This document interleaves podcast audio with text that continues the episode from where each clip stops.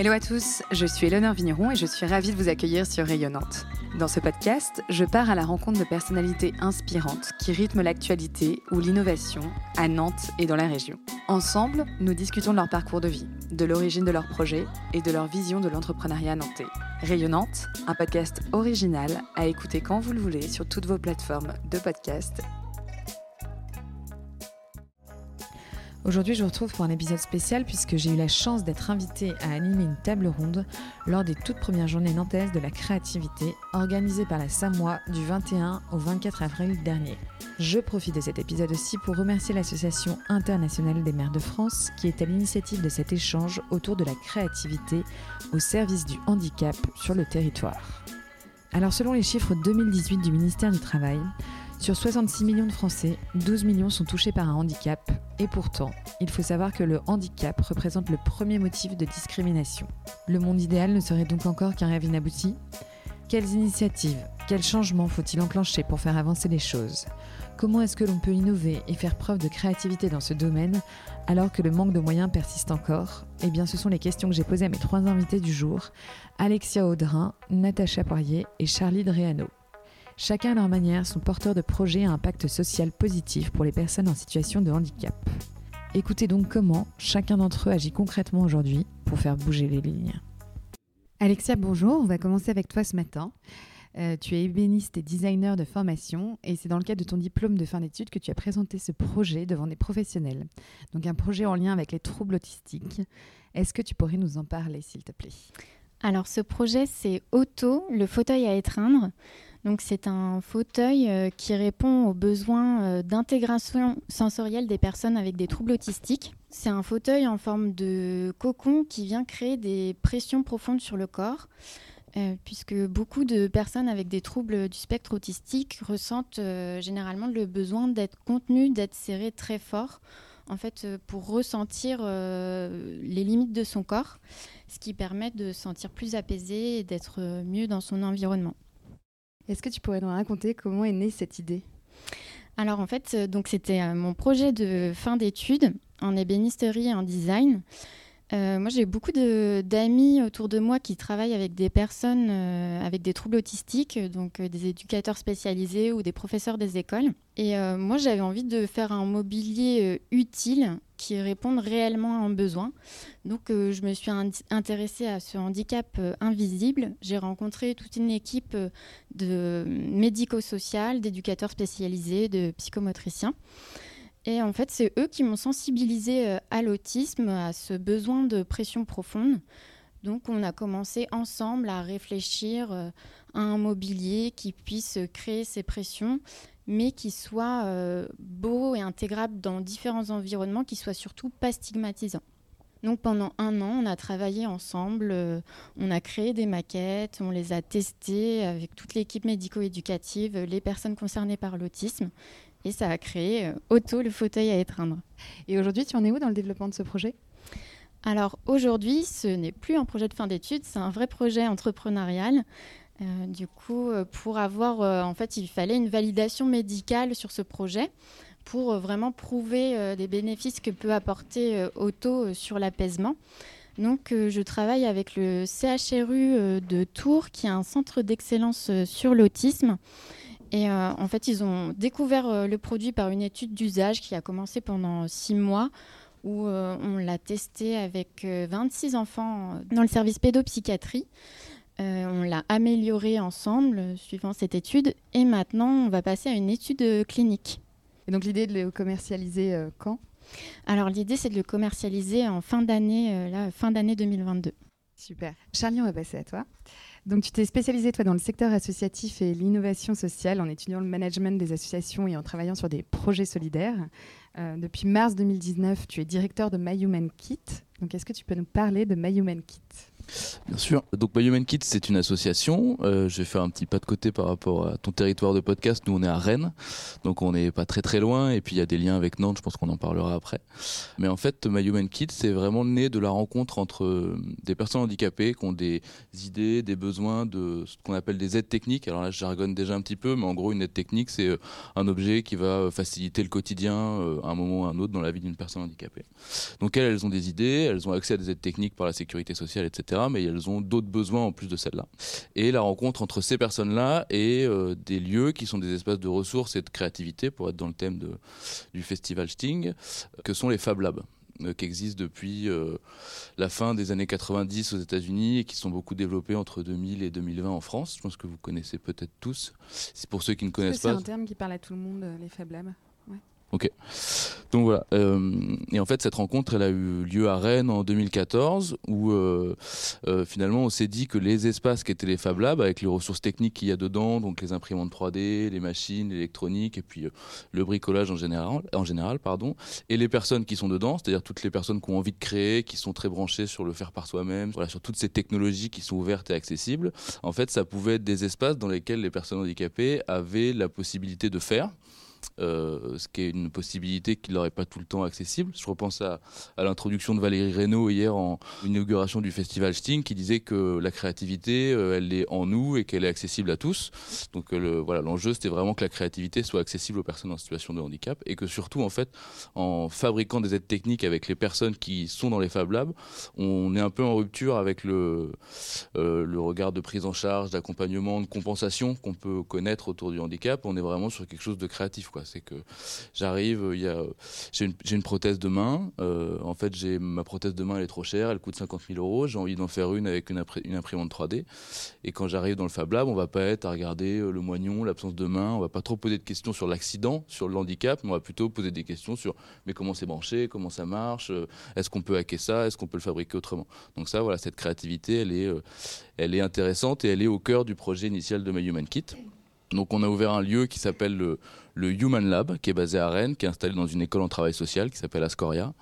Euh, on l'a ouvert en 2017 et c'est vraiment un lieu du coup où en fait les personnes en dit passent la porte, deviennent porteuses de projets, c'est-à-dire qu'on dresse avec elles un espèce de cahier des charges en fonction de l'objet dont elles ont besoin.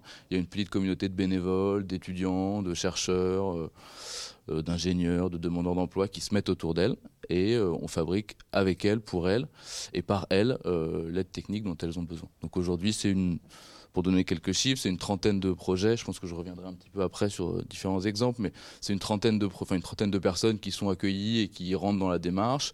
Euh, et en fait, ce, que ce qu'on a rajouté, ce qui est déjà dans la tradition des Fab Labs et ce qui était important pour nous, c'est que du coup, euh, ces réalisations-là, ces aides techniques, en fait, on les fait pour soi quand on vient dans le Fab Lab, quand on vient dans le Human Lab, mais on les fait pour les autres car on documente. On fait ce qu'on appelle de l'open source.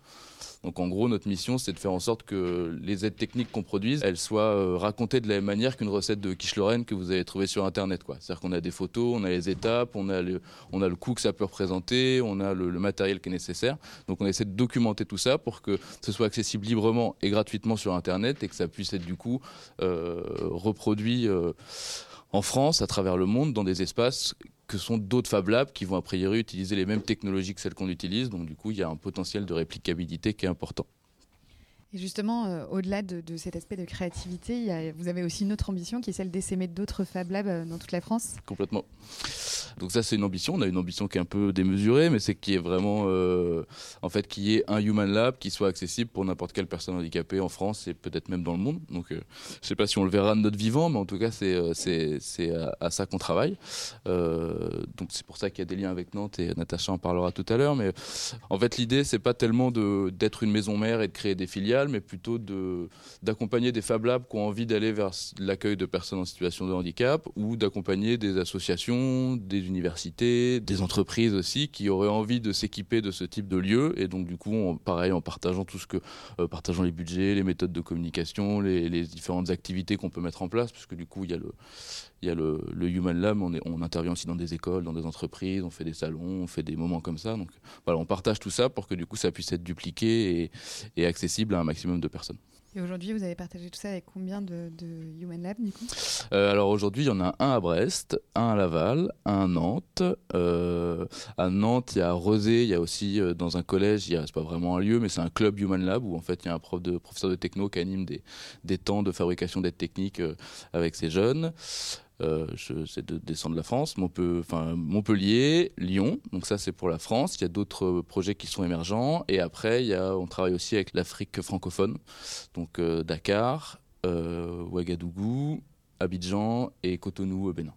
Voilà. donc Charlie, tu le disais, tu as travaillé aussi avec Natacha. Donc Natacha, tu es directrice du développement de la page 44, donc l'association pour adultes et jeunes handicapés de Loire-Atlantique qui a pour objectif de promouvoir la dignité et la citoyenneté des personnes en situation de handicap. Et dans ce cadre-là, tu as accompagné la création du Human Lab de la page 44. Juste avant de rentrer dans le détail de ce projet, peut-être qu'on peut revenir sur le rôle de, de la page 44 oui, alors la page 44, c'est une association qu'on appelle gestionnaire, c'est-à-dire qu'elle dispose en fait d'agréments pour accompagner les personnes en situation de handicap et de fonds de l'État pour les accompagner. Euh, donc elle accompagne des enfants et des adultes en situation de handicap euh, qui ont des besoins de soutien, de rééducation euh, dans, dans leur quotidien. Mais c'est également une association militante qui participent euh, aux instances publiques pour euh, défendre euh, les droits des personnes en situation de handicap et participer à l'évolution de la société vers une société plus inclusive. Et alors, qu'est-ce qui a motivé la création de ce Human Lab?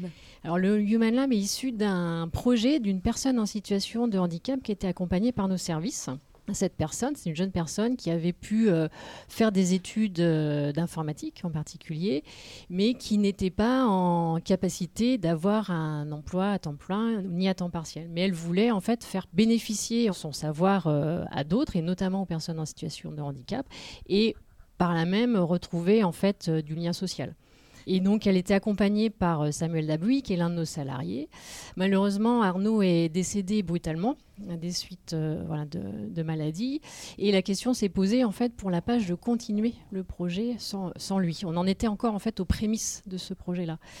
Et étant donné en fait l'intérêt et euh, les, tout ce que pouvait apporter en fait euh, la fabrication d'objets à partir euh, d'imprimantes 3D notamment et de ces, et de ces techniques-là, en fait la page a, a, décidé de continuer ce projet et a rejoint en fait le réseau des Human Labs porté par, par My Human Kit. Donc euh, là, on était, euh, on a continué ce projet-là, bien que ça ne fasse pas partie en fait des missions euh, d'établissements médico-sociaux, mais là, on est sur la partie plutôt militante de la page. ça correspond vraiment en fait aux valeurs que porte la page et aux objectifs de partage et d'inclusion que l'on prône. Et je me demandais comment est-ce qu'on fait euh, pour mettre en place ce type de projet dans une grosse structure comme la page 44 Alors en fait, euh, la page euh, porte dans son, dans son ADN l'innovation. C'est-à-dire qu'en fait, il y a 50 ans, lors de la création du premier établissement, c'était dans un collège. Et à l'époque, on était plutôt sur la création d'établissements pour regrouper les enfants en situation de handicap. Ils n'étaient pas inclus, ils n'étaient pas dans les classes comme ça peut l'être maintenant. Et le projet, euh, le projet associatif actuel, hein, qui, euh, qui va de 2015 à 2025, a voulu réaffirmer en fait cet ADN euh, d'innovation. Et c'est la première orientation en fait de nos projets associatifs. Et on a pour objectif aussi de mettre en place les conditions nécessaires pour que ces, les idées et ces projets en fait remontent du terrain. Ça doit venir en fait des personnes elles-mêmes et des professionnels qui accompagnent les personnes. Et du coup, si vous nous faites rêver un peu, est-ce que vous pourriez nous partager euh, une ou deux initiatives, Charlie, Natacha, euh, de, projets inspirants qui ont été réalisés par vos, vos Labs? Si je prends l'image qui est en bas à gauche, où il y a marqué mobilité, j'aime bien cet exemple-là parce que bah, déjà on voit l'effet qu'on cherche à produire, c'est le gars qui est sur son fauteuil, Franck en question, et qui est trop content, en fait, déjà, qui sourit, qui a, fait son, prototype. Et en fait, c'est des prototypes qui existent dans le commerce, donc c'est des choses qui viennent se fixer à l'avant du fauteuil et qui permettent de, euh, de faciliter le déplacement. Quand vous êtes en fauteuil roulant, il suffit qu'il y ait un petit peu de dénivelé ou que le terrain soit un peu cabossé pour que tout de suite ce soit beaucoup plus compliqué de se déplacer. Donc ça, ça existe dans le commerce, mais ça vaut 5 euh, ou 6 000 euros bas mot. Quoi. Et en fait, on a euh, à Rennes rencontré une association qui, un atelier de récupération de vélos, qui les, qui les retape, etc. Et en fait, ils récupèrent de la ville les, les, vélos électriques qui sont mis à disposition. Et en fait, à partir de ces vélos électriques, ils enlèvent les batteries, les moteurs, et nous, on les récupère. Et du coup, à partir de ces batteries et ces moteurs, on peut, avec une carte électronique et un contrôleur, on peut du coup faire un système qui va être équivalent à celui du commerce en termes de, de performance, qui va être peut-être moins beau, moins ergonomique, mais en tout cas qui aura le même, le même usage et qui va coûter en termes uniquement de matériel 200, 250 euros. Donc du coup, la personne vient, on fait des ateliers deux fois par an, et la personne vient à partir de cette technologie-là que nous on connaît un petit peu, elle, fabrique, elle choisit l'ergonomie. La Franck, par exemple, il a mis une batterie de chaque côté parce qu'avec une seule batterie, on fait une quarantaine de kilomètres. Lui, il voulait en faire 80, donc il a mis une batterie de chaque côté. Il peut le faire parce qu'il a un petit peu d'abdos, donc du coup, il peut soulever le truc. C'est un petit peu plus lourd, mais lui, il peut le faire. Donc voilà. Chacun choisit en fait le modèle qu'il a envie d'avoir, construit par rapport à ça. Nous, on sait que en reliant une batterie, un moteur et une poignée d'accélération, on pourra faire le dispositif de toute façon. Quoi. Donc ça, c'est un, un, projet qui est chouette. Il y a celle qui est en bas à droite, c'est Jimmy, qu'on voit qui est en fauteuil, qui a lui un téléphone et qui voilà, des, beaucoup de difficultés de motricité, d'espace, etc. Donc on a fait une grosse boîte, une espèce de grosse souris avec lui qui permet en fait de contrôler son téléphone. Et ce qui est chouette, c'est que vous avez la personne qui est au fond avec un masque qui s'appelle David, qui est lui-même en, en, fauteuil en fait, qui avait pas forcément de projet, mais par contre est venu dans l'assaut, qui est un ancien technicien, il a bossé pour l'armée, il a fait de la programmation, du code, etc. Donc euh, gros niveau. Et, euh, et c'est lui en fait qui a fabriqué le projet avec Jimmy. Donc voilà, on était vraiment dans, la mise en capacité des personnes, mais euh, plus plus quoi.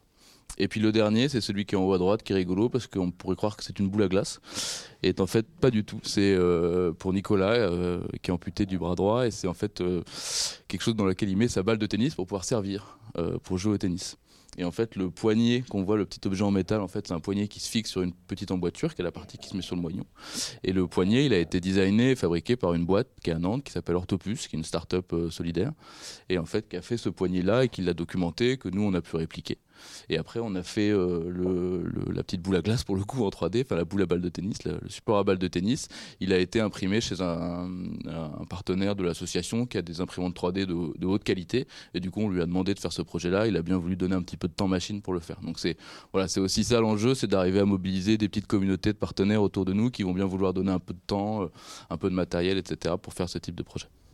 Ouais, du coup, dans ce cadre-là, typiquement, donc Nicolas est arrivé, est venu vous voir et vous mmh. a dit voilà, j'ai un besoin. Et vous, après, vous lui mettez à disposition. Euh, c'est ça, ouais, exactement, exactement, exactement. Les ressources, les machines et puis le, le réseau qui va autour, quoi. Tu veux parler d'un projet, euh, Oui, un, alors moi, je voulais juste un petit exemple parce qu'on est un peu plus jeune quand même que My Human Kit, donc on n'est pas encore au niveau. Euh technique, on va dire, de, de la production d'objets. Par contre, euh, on, on, produit euh, des petites choses. Et notamment, vous voyez, en fait, là, au milieu, il y a un, guide clé. Et en fait, ce guide clé, il a permis à un jeune de gagner en autonomie et à sa maman de retrouver en fait une situation de travail normale. C'est-à-dire qu'en fait, ce jeune, il, est au collège. Par contre, il a des problèmes de préhension et il ne pouvait pas, bien qu'il soit autonome, il ne pouvait pas rentrer chez lui parce que il ne pouvait pas tenir la clé correctement pour ouvrir la porte d'entrée. Et sa maman, en fait, faisait les allers-retours entre son travail et la maison pour lui ouvrir la porte et retourner au travail pour finir sa journée. Et rien que ce guide clé, en fait, voilà, ça a permis au jeune de partir de chez lui tout seul, de rentrer tout seul et à sa maman, en fait, de retrouver une vie, une vie de travail normale, de ne pas faire des heures en plus, etc. Quoi. Et euh, ce que je trouve intéressant, c'est qu'en fait, euh, pour tous les trois, à l'origine de chacun de vos projets, il y a cette notion de, de co-construction, de partage. Euh, Est-ce que je voulais savoir aujourd'hui, c'est si vous pensiez que c'était un moteur à la création? Bah alors pour moi c'est indissociable d'un projet humain en fait on doit on peut pas construire un projet humain avec sa version unique son expérience unique on doit partager l'expérience et encore plus dans le handicap et comme disaient Natacha et Charlie en fait c'est euh, généralement les personnes de terrain, en fait, les personnes euh, qui euh, accompagnent les personnes en situation de handicap ou des personnes qui vivent euh, avec un handicap qui sont les plus créatives et qui ont plein de, de solutions parce qu'elles-mêmes, elles bricolent avec ce qu'elles ont, avec les moyens du bord et généralement, elles ont les idées, en fait, déjà pour répondre à leurs besoins. En fait, je, pense que c'est sans aucun doute des moteurs. Euh, il y a l'enjeu de reconnaître les personnes handicapées en tant qu'expertes de leur propre handicap et du coup de construire à partir de ça. Donc ça, c'est sans aucun doute un moteur. Nous, je, enfin, je pense qu'en tout cas, My Human Kit et ce qu'on essaye de diffuser comme message quand on est dans, dans les c'est que ce soit plus qu'un moteur, en fait, ce soit un prérequis. C'est-à-dire que du coup, euh, s'il n'y a pas de besoin, s'il n'y a pas de personne, s'il n'y a pas de co-construction, si on l'appelle comme ça, c'est des mots qu'on utilise beaucoup, mais si on l'entend dans ce sens-là, bah, en fait, il n'y a pas de projet. Quoi. Et euh, c'est que moi, dans ma fonction de direction, c'est parfois euh, beaucoup de mon boulot de dire bah, en fait là on s'arrête, on fait plus ce projet-là, euh, ça a l'air super rigolo, on va pouvoir activer une main robot, etc. Mais en fait il n'y a personne en face, il n'y a pas de porteur de projet, donc on est en train de faire de, un peu de l'innovation pour de l'innovation sans être dans la construction avec d'autres. Donc voilà, c'est vraiment un, prérequis. Et puis sur la question du partage, bah, moi je le lis beaucoup à la question de l'open source. Euh, voilà, c'est-à-dire que dès qu'on fait quelque chose, on le partage, on le met dans ce qu'on appelle le bien commun, le bien commun de l'humanité, euh, pour que ce soit accessible. Euh, c'est pas parce qu'il est partagé que du coup il est forcément reproduit. C'est pour ça qu'aussi il y a cette démarche d'essaimage pour que du coup il y ait d'autres Fab Labs dédiés au handicap qui puissent refaire les projets. Sinon c'est que des données sur Internet. Et puis après il y a le voilà les Fab Labs en général et les Human Labs en particulier sont des lieux de sociabilité, d'entraide, de rencontres.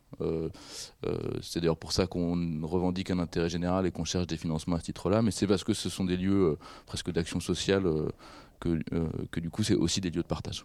Je vais dans le même sens, hein, c'est un prérequis en fait. Enfin, quand les personnes viennent au Human Lab, c'est le chef de projet. On vient pas au Human Lab et, on passe commande quoi. En fait, enfin, voilà, on est chef de son projet et c'est la personne qui va indiquer et qui a les ressources, ce que vous disiez, en elle en fait de création et sans, sans, elle, on ne peut pas arriver en fait à, à, l'objet qui lui conviendra. Et quels seraient selon vous les autres moteurs à la créativité? Alors je pense que voilà, enfin ça c'est la, la, partie, je dirais partenariat. En fait, hein, euh, nous, on fonctionne beaucoup en, partenariat. C'est aussi un, des moteurs, puisqu'on va avoir la, personne euh, en situation de handicap qui vient au Humaniab. Mais dans, son, enfin, voilà, dans l'environnement, on va avoir différentes personnes avec différentes compétences ou différentes envies qui vont permettre d'arriver à, l'objet final. Et dans l'objectif du, coup, du, Human Lab de Nantes, mais je pense que c'est un peu euh, l'objectif de tous les Human Labs, c'est d'être ancré sur un territoire et de pouvoir développer des partenariats sur ce territoire pour qu'on soit aussi dans l'inclusion. En fait, on travaille avec les autres. Et euh, autant, en fait, euh, aujourd'hui, là, le, Human Lab de la page 44 est dans des locaux qui étaient disponibles au, sein d'un établissement euh, du Human Lab, mais maintenant, en fait, on cherche d'autres locaux qui soient au cœur de la cité pour pouvoir créer en fait ces partenariats avec les entreprises, avec les écoles, avec l'université, collège, lycée, etc avec euh, les personnes qui vivent proches du Human Lab pour avoir euh, un peu ce, ce partage et euh, cette co-construction et innovation. Est-ce qu'il y a, selon vous, d'autres moteurs à cette créativité? Bah, Moi, ce qui m'animait aussi, c'était l'inclusion et d'apporter aussi du beau pour tout le monde. vraiment, le, fauteuil à étreindre, on voulait pas stigmatisant et qui s'éloigne du mobilier médical que chacun ait envie de, s'y installer et qu'il soit un peu... Euh, en fait, il a été construit pour des personnes avec des troubles du spectre autistique. Mais le but, c'est que chacun ait envie de s'y installer parce que c'est un cocon chaleureux où on est bien à l'intérieur. Peut-être pour rebondir, en tout cas, enfin, ce que nous on constate, c'est que en fait, la créativité, l'invention, la mobilisation, elle est, euh, elle est, elle est forte autour d'une cause. Quoi je pense à des ingénieurs, des ingénieurs en robotique, des étudiants, euh, ils, peuvent avoir facilement dans leur parcours universitaire à travailler sur une barrière qui se lève, qui descend euh, pour un parking. Si tu leur demandes de travailler sur l'actionneur pour quelqu'un qui utilise un fauteuil, etc., ça va, enfin, il, va y avoir du sens forcément. C'est, c'est un peu une porte ouverte, mais c'est, c'est une vraie réalité, quoi. C'est-à-dire que quand on propose un projet qui a du sens, bah, tout de suite il y a des envies de création, il y a des idées, il y a de la mobilisation, il y a des gens qui viennent. Nous on travaille depuis depuis trois ans maintenant avec un grand groupe qui s'appelle Ariane, donc euh, Ariane Espace, Ariane Group même. Euh, et en fait, au début, on voulait monter un événement avec eux, aller chez eux pour fabriquer, etc. Et c'est compliqué, c'est un groupe qui a beaucoup de process, euh, les gens n'étaient pas trop euh, mobilisés, puis on a réussi à faire le premier. Le deuxième, il y avait vachement plus de monde. Le troisième, il y a eu encore plus de monde, on a dû refuser des gens. Aujourd'hui, ils, sont en train d'essayer d'ouvrir un lieu en interne de, l'entreprise pour pouvoir travailler avec les salariés en situation de handicap sur place. Ils ont candidaté à des prix pour reconnaître cette créativité, cette innovation. Donc voilà, on a bien vu le chemin que, fait, à travers vers une cette cause-là, la question du handicap, ça mobilise vachement, ça mobilise beaucoup et ça et, les gens ont envie de créer quoi. Et, ça permet d'un moment de sortir aussi de, son métier à soi et de se dire ok, je mets je mets mes talents, mes envies, mes idées au service d'une personne que je vais rencontrer en plus, c'est-à-dire à laquelle je vais être confronté. il y a beaucoup de, centres de recherche d'ingénieurs qui, travaillent des fois un peu en dehors. Quoi. Donc euh, là, c'est vraiment au contact. Est-ce qu'il pourrait y avoir des freins à cette créativité? Ouais, alors il y en a. Euh, je, pense que le premier, c'est, je vais être un peu euh, pragmatique, mais le, premier pour moi, c'est l'argent. Enfin, c'est la capacité, enfin, c'est les moyens qu'on a pour créer, quoi. Euh, nous, on fait le choix que les Human Labs soient accessibles gratuitement, qu'on puisse fabriquer des prototypes gratuitement et qu'en plus on les partage ensuite et qu'on n'ait aucune propriété intellectuelle dessus, quoi. Enfin, en tout cas, de propriété privée intellectuelle. Donc forcément, c'est un peu en rupture avec le marché de l'aide technique, qui est un marché de, niche, un marché de remboursement qui coûte cher. Donc euh, si on n'a plus d'argent, il y aura toujours du bénévolat qui pourra se mettre en place, il y aura toujours un peu d'activité qui sera possible, mais on pourra aller moins loin, on n'aura pas de financement pour mm, mm, toute cette politique d'essaimage, de duplication. Donc voilà, ça c'est un premier frein. Et puis après, pour moi, le deuxième frein important, c'est celui que j'évoquais tout à l'heure, c'est euh, euh, de faire avec les gens. Si on peut faire de la créativité pour de la créativité, on peut jamais s'arrêter d'en faire. Nous, on a choisi de mettre un frein qui est celui de la présence des personnes pour créer. Alors effectivement, oui, le frein euh, principal, c'est peut-être l'argent. Euh, mais il y a aussi euh, les normes, parce que dès qu'on touche à un projet qui touche un peu le médical et le handicap, ben, on est confronté à des normes, qu'on soit dispositif médical ou non. Et souvent, c'est des textes incompréhensibles, il faut être bien formé. Et du coup, clairement, ça donne des fois envie de, de se dire bah, que c'est pas un projet accessible à tous, à des, petites structures où il faut être forcément un gros industriel ou une grosse boîte pour euh, pouvoir euh, avoir une personne qui gère euh, les normes pour continuer à développer le projet. Et puis ensuite, je dirais qu'il y a le contexte dans lequel le produit peut être utilisé. En fait, souvent, on a envie d'aller plus loin dans le développement du produit, d'en faire un peu un, un objet qui réponde à tous les besoins, à tout le monde, mais on oublie qu'il faut que ce soit un produit euh, bah, utile, mais utilisable aussi pour qu'il soit utilisé. Euh, et il faut bien penser au contexte dans lequel il, va être mis en place. Et euh, par exemple, là, il faut qu'il soit accessible aux personnes avec des troubles autistiques, mais il faut aussi penser qu'il doit s'inscrire dans un planning d'éducateurs, de soignants qui n'ont pas forcément le temps de mettre en place un produit complexe. Donc il faut vraiment penser tout le produit avec l'environnement dans lequel il va être utilisé.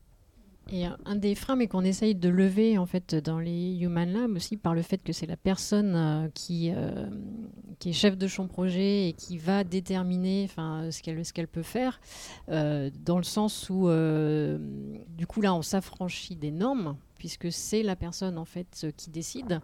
Et euh, du coup, le, le, frein que nous, on peut avoir, c'est de sortir aussi d'une attitude de, protection mmh. envers la personne. Voilà, c'est elle qui choisit et on l'amène à faire ses choix en toute connaissance en fait de cause ou de risque. Et pour conclure, est-ce que vous auriez un ou des conseils à partager à des gens qui souhaitent se lancer euh, dans des projets de créatifs autour du handicap? Oser, je dirais, bah, aller à la rencontre du coup des associations, euh, des personnes euh, en situation de handicap, euh, des structures, des professionnels, vraiment sortir de l'atelier, du bureau de création. Et aussi, surtout, tester au maximum, mais dès le départ, en fait, faites des maquettes et testez vos idées, vos créations. Euh, même si c'est moche et pas présentable euh, au public, ça va être critiqué. Mais euh, en fait, il faut vraiment inclure les personnes dès le début du projet. Bah, du coup, je, suis d'accord. Donc, je sais pas si j'ai beaucoup de choses à rajouter, mais c'est ça. Je pensais au concours Sting là, pour les jeunes, la génération Sting hier soir. Donc, il y a la personne qui est arrivée deuxième, je crois, Elsa, qui avait fait un pantalon qui était plus facile à mettre pour les personnes qui étaient paraplégiques. Et c'est, je discutais un petit peu avec elle euh, hier soir et c'est vraiment la question. Quoi. C'est est-ce que est-ce qu'il y a eu des tests d'usage? Est-ce que tu as rencontré des personnes? Donc elle me disait que oui. Et, du coup, je l'ai invitée à venir euh, à la fois euh, au Human Lab de Nantes, de Rennes, pour rencontrer les personnes, retester, avoir des retours à la fois sur la praticité, mais sur, bah, sur l'esthétique. Et, effectivement, parce que tu peux avoir un pantalon facile à mettre, mais peut-être que quand toi tu es en fauteuil, tu as juste envie d'aller t'acheter le dernier jogging Adidas et de le mettre celui-là et, et, pas celui qui est facile à mettre. Donc voilà, tout tester, avoir ces échanges échanges-là parce que c'est ceux-là effectivement qui vont te faire arriver au produit qui va avoir l'utilité, l'usage, etc. Super, merci à tous les trois du coup pour votre euh, témoignage, pour votre participation aujourd'hui. Tu voulais rajouter quelque chose Juste en fait qu'il fallait euh, insister parce que c'est vrai que euh, aussi les, je pense que les Human Labs sont particulièrement ouverts pour ce type, voilà, à ce, type de, test, mais s'adresser directement en fait à une association gestionnaire, ça peut être des fois un peu compliqué parce qu'on peut avoir un peu la tête dans le guidon. donc les Human Labs, je pense, ce sont les lieux euh, euh, par excellence, ou, mais sinon, voilà, insister euh, ou aller voir plusieurs associations. Merci. donc oui, je vous disais, il nous reste quelques minutes si vous avez des questions éventuellement à poser à, l'un ou l'autre de nos invités aujourd'hui. Bonjour, je suis Isabelle Brisson du CHU de Nantes. Donc, je m'intéresse à l'innovation. Je fais partie du bureau innovation et je suis ravie de cette présentation aujourd'hui. Je, me posais la question suivante comment est-ce que vous faites savoir aux personnes en situation euh, de handicap que vous êtes là et que vous êtes disponible? Comment, s'organise la, la diffusion de cette information en fait? Est-ce qu'on s'attend, quand on est une personne en situation de handicap, de trouver ce genre de ressources dans son environnement?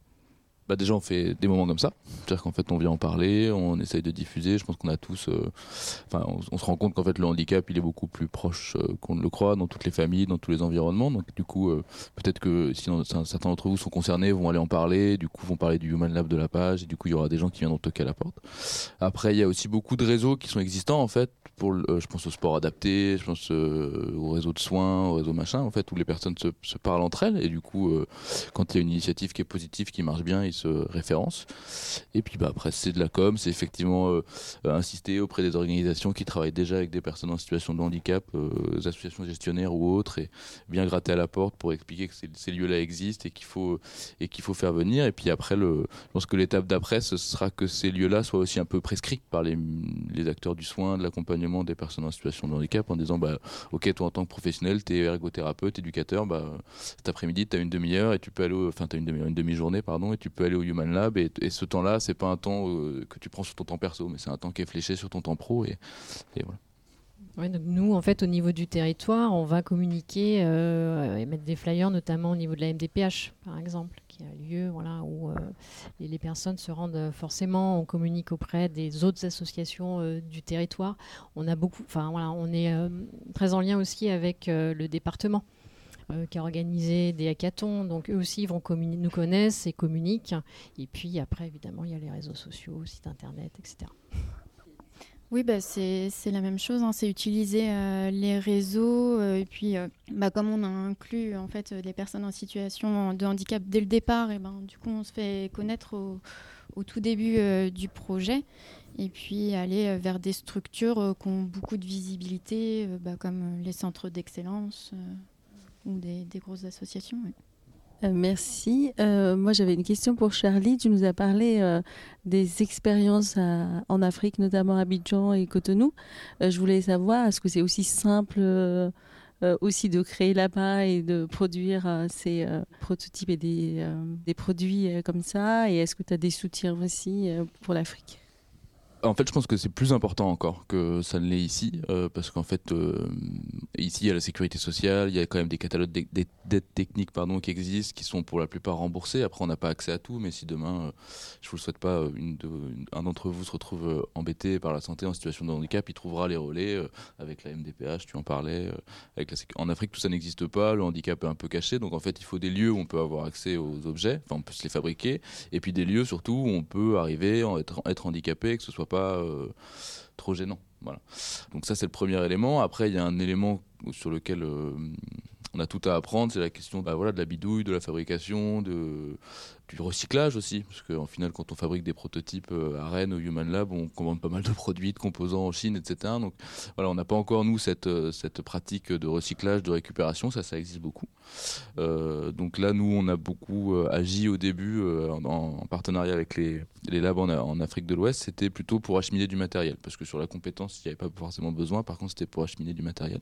Et là, on travaille en fait particulièrement, enfin, au niveau de, la levée de fonds, on travaille avec le collège de Rezé, qui organise chaque année une semaine de la solidarité, une course solidaire qui nous permet de lever des fonds. et puis après, on a des relais un peu plus institutionnels comme l'IMF, pour le coup, qui nous permet de rencontrer aussi des personnes. De, je pense à la dernière fois, on était au sommet du numérique à Bruxelles et Namur, et on avait rencontré l'association de personnes malvoyantes du Cameroun. Et il se trouve qu'en fait, au Fab Lab, de, enfin au Human Lab de Rennes, il y avait une, et à Nantes aussi, il y a une machine open source qui permet d'imprimer du braille. Donc, c'est des, morceaux d'imprimante 3D et puis d'autres technologies qui sont détournées pour permettre d'embosser du braille et de faire une machine à embosser du braille. Donc ça, du coup, c'est super utile parce que le, numérique est une solution pour les personnes malvoyantes, mais il n'est pas accessible partout. Et puis le braille doit rester, une, doit rester euh, un outil utilisé. Donc là, pour le coup, c'était des, Voilà, on arrive à rencontrer des, des gens qui ont des projets, puis essayer de venir au... Voilà, pas être dans une forme de complètement d'essaimage, mais peut-être de répondre aux besoins qui s'expriment sur ces terrains-là et, d'essayer d'y répondre au mieux. Mais euh, c'est pas évident. Et puis là, avec la crise de coronavirus pendant deux ans, les relations étaient un petit peu compliquées. Donc là, ça va mieux. Merci. On a parlé sur les freins, sur la créativité. Et moi, je, me suis mise à penser les freins parce qu'on a dit que les personnes en situation de handicap étaient les porteurs de projets. Euh, euh, pour vous. Donc, euh, quels sont les freins administratifs pour que ces personnes, elles arrivent en tant que porteurs de projet? Parce que je me suis dit que peut-être elles ont en envie, une idée, en ont besoin, mais euh, comment contacter les organismes d'une façon que ce soit aussi facile pour eux d'achever ce qu'ils cherchent? En fait, le format associatif qui est proposé à My Human Kit et, dans certains Human Lab, euh, en fait, fait qu'on s'est un peu affranchi de ces questions administratives, en fait, parce que du coup, en fait, la personne qui vient pour fabriquer un projet, elle, adhère à l'association, donc euh, ça lui coûte 5 euros par an. En tout cas, chez nous, hein, ça dépend, on n'a pas de tarif unique, mais à partir de ces 5 euros par an, elle peut avoir accès au lieu, à l'espace, etc. Donc, euh, finalement, c'est la seule rigueur administrative auquel nous on est tenu. Après, il y a une autre question qu'on nous pose souvent et qui est souvent posée, c'est la question de la responsabilité par rapport aux prototypes qui sont inventés. Bon, là-dessus, on a aujourd'hui, nous, quelques, enfin, notamment ce qu'on appelle une décharge de responsabilité qui est signée au moment de l'adhésion. Il n'y a jamais eu de problème, donc en fait, on verra si ça tient le jour où il y aura un souci. Mais euh, voilà, pour l'instant, c'est plutôt ça. Et puis après, nous, vu qu'on ne certifie pas, qu'on normalise pas ce qui est fait, c'est vraiment du prototype. administrativement, on n'a pas trop cette, cette lourdeur-là. Oui, on est effectivement dans, le, enfin, dans la même euh, optique. La, contribution euh, aussi de 5 euros. Et en fait, ben, tout le monde peut venir. Il y a pas, on n'a pas besoin d'une notification MDPH ou d'un autre papier d'une instance administrative. En fait, à partir du moment où on a un besoin, en fait, on peut venir. Il y avait une question dans le. Oui. alors, du coup, je poursuis euh, un petit peu sur les freins et surtout sur la question de l'argent. Ma, question s'adresse plutôt à Charlie et Alexia, du coup. comment vous êtes allé au-delà de ce frein-là? Comment vous financez vos projets? Alors, on a aussi ce problème-là. Euh, alors moi, pour le passer d'un projet d'étudiant à un projet entrepreneurial, en fait, euh, mon premier financeur, ça a été Pôle Emploi. Parce que du coup, euh, j'étais en apprentissage, en alternance avant. Donc, à la fin de mon contrat d'apprentissage, donc un CDD, j'ai eu le droit à deux ans de chômage, chômage d'apprenti. Donc euh, ça m'a aidé à me lancer et puis après euh, j'ai candidaté à énormément de concours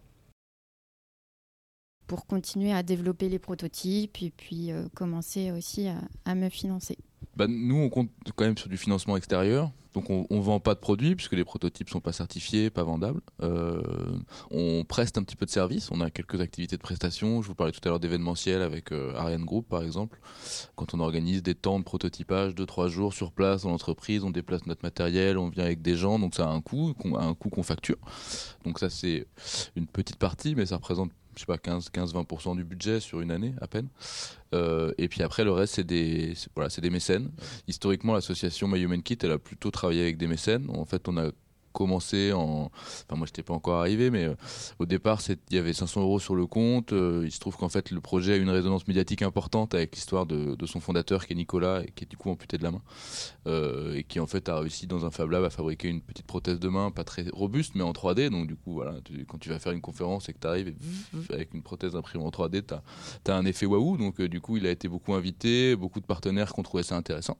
Donc, là, ça a été un peu les premières levées de fonds qu'on permet permis le démarrage de l'association. Et puis après, là aujourd'hui, on arrive dans un autre cycle où il faut qu'on ait des partenaires qui soient un petit peu plus solides. Il faut qu'on arrive à, identifier en fait différents axes de travail au sein de l'association et que pour chaque axe de travail, on arrive à trouver le financeur qui va qui va y avoir un intérêt. Donc sur le euh, sur le, le, Human Lab, cette activité socle sociale euh, inscrite dans la cité, là on essaye euh, on essaye de travailler avec les collectivités locales. C'est encore un peu compliqué avec Rennes Métropole, mais on y arrive petit à petit. Peut-être bientôt. J'espère au prochain Sting, je pourrais vous dire on travaille avec Rennes Métropole. donc voilà, sur c'est de l'intérêt général, donc on veut le financer par les acteurs de l'intérêt général. Et puis après, il y a a beaucoup de fondations, beaucoup de concours, beaucoup d'appels à projets qu'on essaye de, de, de remporter et euh, puis voilà. côté APAGE, en fait, comme je vous disais, le Human Lab en fait fait pas partie des missions qui sont euh, financées en fait euh, là au niveau des agréments. Donc c'est aussi une activité à côté pour lequel il faut qu'on aille chercher des financements. Donc par contre, en accord avec le département, le coordinateur du coup lui est sur des fonds département. Mais pour le reste, il y a un peu de fonds propres de la page et puis après des financements privés aussi pour compléter. Eh ben, je vous remercie beaucoup à tous. Euh, on a passé un peu le, temps euh, imparti. Euh, merci de votre présence aujourd'hui. Et puis à très bientôt. Au revoir, merci. Au revoir. Merci pour votre écoute, j'espère que cet épisode vous a plu et vous a inspiré. Si c'est le cas, n'hésitez pas à en parler autour de vous et à nous laisser un petit commentaire et 5 étoiles sur Apple Podcast et sur Spotify. En attendant, je vous souhaite une belle journée et je vous donne rendez-vous dans 15 jours pour un nouvel épisode.